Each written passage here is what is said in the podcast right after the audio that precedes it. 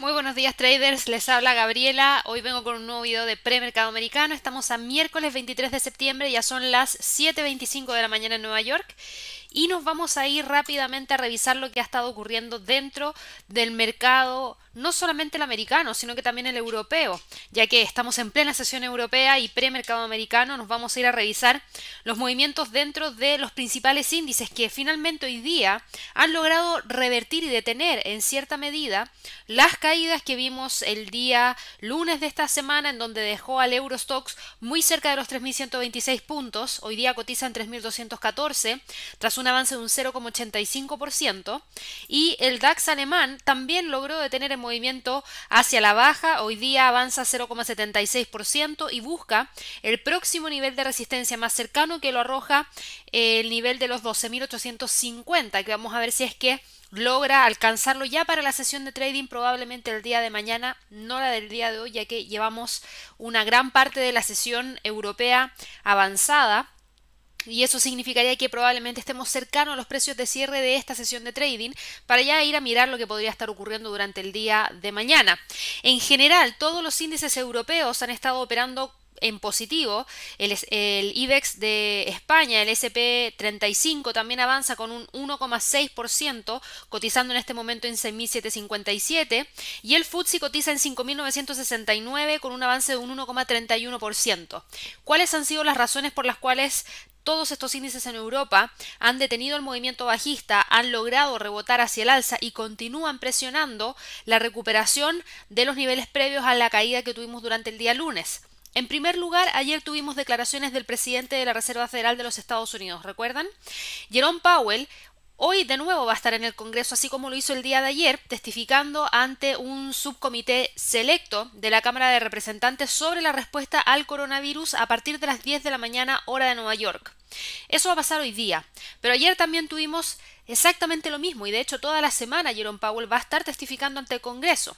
Lo importante es que ayer dijo que la economía de los Estados Unidos tiene un largo camino por recorrer antes de que se recupere totalmente y para eso no hay ninguna sorpresa. Todo el mundo esperaba que fuera un largo camino por recorrer porque así lo indicaban las cifras también. Si bien hemos visto recuperación en el sector del mercado laboral, en el sector de manufactura, todavía no son cifras que nosotros podamos decir que ya estamos liberados de el golpe que nos dio la pandemia. Para nada, todavía nos falta tener esa consistencia que finalmente nos va a llevar a tener esa recuperación completa y dejarnos, dejarnos perdón, previo a lo que pasó con el coronavirus. Lo importante de las declaraciones del día de ayer es que mencionó que se va a necesitar más apoyo.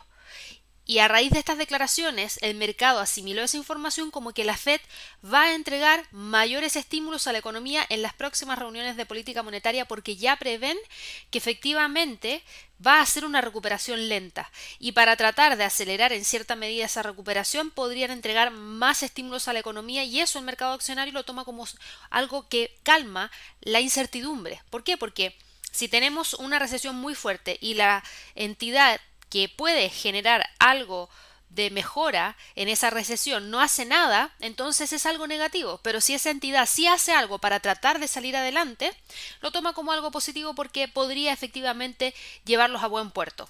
Tenemos eso por un lado y por otro lado también eh, hay que tener presente que hay muy poco progreso para alcanzar un nuevo acuerdo de estímulo. Recuerden que esto se conversa en el Congreso. Eh, ayer hubo cierto alivio en, cierta medida porque eh, se alcanzó un acuerdo para mantener al gobierno de Donald Trump financiado hasta el 11 de diciembre, evitando un cierre justo antes de las elecciones. Yo ayer les había mencionado que podíamos tener este lockdown. Bueno, parece que no lo vamos a tener porque, vuelvo a repetir, ayer al final del día el Congreso llegó a un acuerdo para mantener al gobierno de Donald Trump financiado hasta el 11 de diciembre. Así que estos movimientos de republicanos para conseguir una audiencia de confirmación para el nominado de la Corte Suprema de Trump en las próximas semanas parecen ahora mucho más probables que antes. ¿Por qué? Porque los demócratas obtuvieron muy poco apoyo en el Senado para poder no entregar este acuerdo y a raíz de lo mismo esperan también que eh, en ese sentido sean los republicanos los que ganen y apoyen al nominado a la Corte Suprema de Donald Trump. Así que bueno, Eso ha generado una cierta calma en el mercado, que también lo vamos a ver más adelante. En el premercado americano también está con movimientos hacia el alza, pero aquí también me quiero detener un poco en el calendario económico, porque hemos tenido datos hoy día muy importantes. Hoy día era el día de los PMI para Europa, para Reino Unido. Tenemos datos también provenientes desde otros países. Así que, ¿qué es lo que nos entregó como dato el día de hoy? En primer lugar, fíjense en lo siguiente, el Producto Interno Bruto de España se entregó hoy día a las 3 de la mañana hora de Nueva York y fue mejor de lo que el mercado esperaba. Si bien es una caída bastante fuerte, porque se publicó en menos 21,5%, no cayó hacia el menos 22,1% que era lo que el mercado esperaba. Así que en ese sentido, positivo. Por otro lado, PMIs, el PMI manufacturero de Francia correspondiente al mes de septiembre y en términos preliminares aumentó de 49.8 a 50.9, saliendo de la zona de contracción y entrando nuevamente a la zona de expansión, así que positivo también. El PMI de servicios para Francia aquí no le fue muy bien porque lamentablemente cayó de 51,5 a 41 a perdón, a 47,5, pero siguiendo con el tono de manufactura, Alemania mostró también un movimiento importante hacia el alza de 52.2 a 56.6 el PMI de servicios para ese mismo país cayó de 52,5 a 49,1. Ojo, que aquí tiene que ver una cosa súper importante. Fíjense lo que ha estado pasando en las últimas semanas con el coronavirus en Europa. Ha estado creciendo, ¿cierto? Y eso ha llevado a que países como Alemania, como Francia, como España, como Reino Unido empiecen a limitar los servicios que estaban ofreciendo antes de el alza de los contagios. ¿Por qué? Porque consideran que es un foco de propagación y prefieren detenerlo en cierta medida y tratar de contener al virus ante esta segunda ola a principios del invierno. Así que eh, en ese sentido hace eh, razón que el PMI de servicios para gran parte de los países de Europa caiga así que no es tan sorpresivo. El PMI de manufactura de la zona euro también subió y subió bastante, desde 51.7 a 53.7, así que muy positivo el sector de manufactura va con recuperación para Europa, no así el PMI de servicios para la zona euro, pero bueno, una cosa por otra, ¿cierto? No se puede tener todo. En el caso de Reino Unido, fíjense, en Reino Unido, sector de manufactura, quedó en 54.3, tuvo una pequeña caída en comparación al mes pasado de 55.2. El PMI de servicio fue el que más sufrió, de 58.8 cayó a 55.1 y dado las nuevas medidas que Boris Johnson adoptó el día de ayer, como por ejemplo que los pubs, restaurantes cierren a partir de las 10 de la noche hora del Reino Unido, probablemente la cifra de PMI de servicios también vaya cayendo en los próximos en las próximas publicaciones. Conocimos también ventas minoristas para México a las 5 de la mañana cayeron desde 7,8 a 5,5% en términos mensuales, no es un buen dato para México. Y para el resto de la sesión de trading del día de hoy vamos a conocer eh, declaraciones de gran parte de los miembros de la Reserva Federal de Estados Unidos, partiendo con Mester. Luego de eso vamos a conocer el PMI de manufactura para Estados Unidos. Se espera que se mantenga en 53.1. Ojo con ese dato. El PMI de servicios para Estados Unidos se espera que caiga, siguiendo la línea de los PMI de servicio de Europa desde 55 a 54.7. Obviamente a las 10 de la mañana parte nuevamente la conferencia de Donald Trump, la comparecencia, no de Donald Trump, perdón, de Jerome Powell ante el Congreso de Estados Unidos, así que ahí podríamos tener noticias también. Y a las 10.30 los inventarios de petróleo de crudo de la Agencia Internacional de Energía. Recuerden que ese evento lo seguimos en vivo a partir de las 10 de la mañana hora de Nueva York. Y con eso ya cerramos prácticamente la sesión de trading de este día, así que a raíz de estos PMI de manufactura positivos para Europa, tenemos obviamente este mayor sentimiento de optimismo dentro del mercado y eso se traslada, como les decía, hacia los principales índices en Estados Unidos. El Standard Poor's hoy día avanza un 0,37%, cotiza en 3.325 y la próxima resistencia está en 3.350. Para el Dow Jones, el Dow Jones avanza un 0,63%, ojo que lidera las alzas, lidera las alzas y está buscando el quiebre de los 27.490, que está justo acá, para ver si es que puede continuar con el movimiento alcista y podría ir a buscar el punto pivote semanal en 27.866.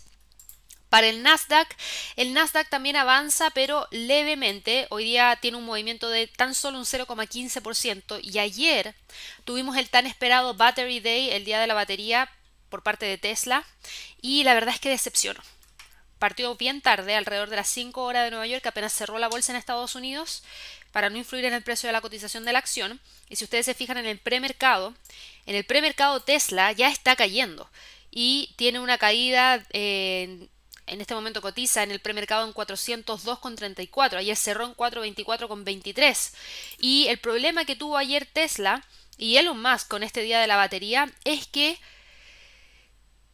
prometió que eh, reducir los costos de los vehículos eléctricos a un coche completamente autónomo y de tan solo 25 mil dólares, pero esto solamente va a ser una realidad en a lo menos tres años más. Y ahí el mercado no lo tomó como algo positivo, esperaban que fuera un anuncio mucho más eh, rápido de alcanzar y la verdad es que quedan todavía tres años, así que eso fue una decepción para muchos y eso lleva a que hoy día el premercado la acción de Tesla caiga a 402,34. Les voy a entregar un reporte hoy día de eso, así que estén muy atentos a nuestra página web inversionesytrading.com para tener los niveles claves para el día de hoy.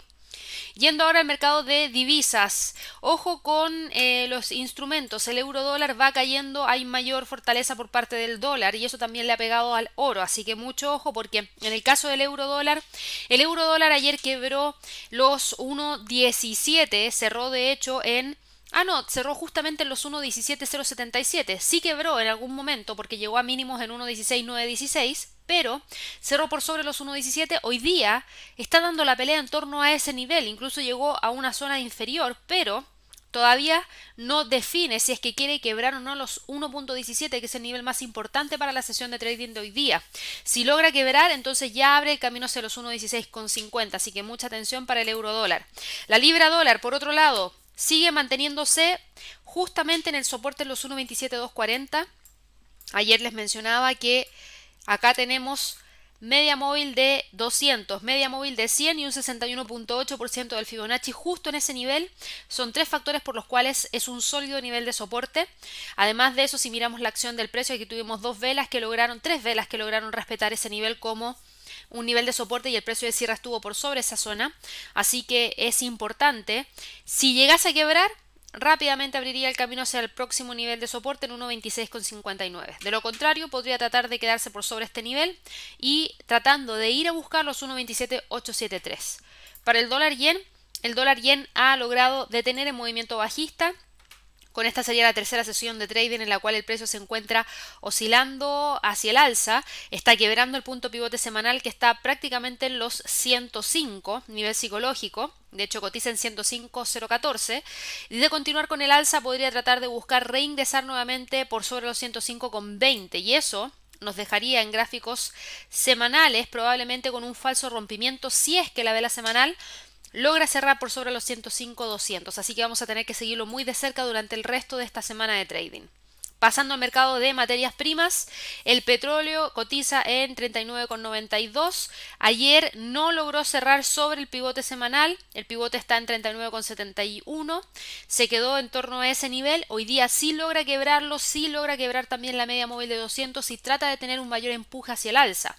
Ahora, mucha atención porque el precio está limitado en torno a un 61.8% de un Fibonacci.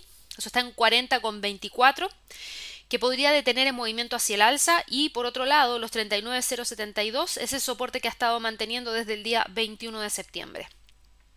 Para el oro, el oro cotiza en 1890. Ayer confirmó la tensión o la presión, más, mejor dicho, la presión hacia la baja al reingresar a la línea de tendencia bajista que traía desde el 7 de agosto y que ha llevado a que el oro pierda terreno. Aquí recuerden que yo les mencioné y de hecho hay un artículo aquí en nuestra página de inversionesytrading.com. Eh, recuerden visitarla, tenemos muchos análisis de mercado y ayer yo escribí acerca del oro en donde les mencionaba que está sufriendo con la estabilidad que está teniendo el dólar en este momento. Recuerden que el oro se cotiza en dólares y cualquier alza en el dólar significa mayor presión hacia la baja para el oro y viceversa.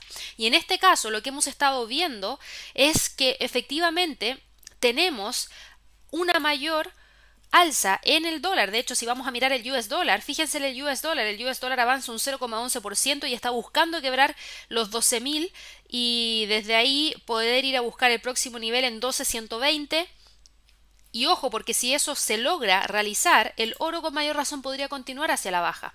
Mucha atención porque en este momento está respetando el soporte 3 semanal que está en 1888 y si lo logra quebrar el próximo nivel de soporte lo tenemos en base al mínimo del día 12 de agosto y eso está en 1862,49. Así que eso es lo que tenemos. Recuerden que dentro de los próximos minutos, en realidad dentro de una hora más, Javier parte con el webinar de cómo abre los mercados para poder prepararse antes de que abra la bolsa en Estados Unidos, actualiza todos los niveles que acabamos de mencionar de gran parte de los instrumentos que yo veo, así que para que así tengan todos los niveles justamente antes de partir el mercado, recuerden que siempre les comparto el enlace para que puedan inscribirse y participar de manera gratuita en la descripción de este video. Espero que todos tengan una excelente sesión de trading y ya nos vamos a estar viendo el día de mañana en un nuevo video de premercado americano. Que estén muy bien, hasta luego.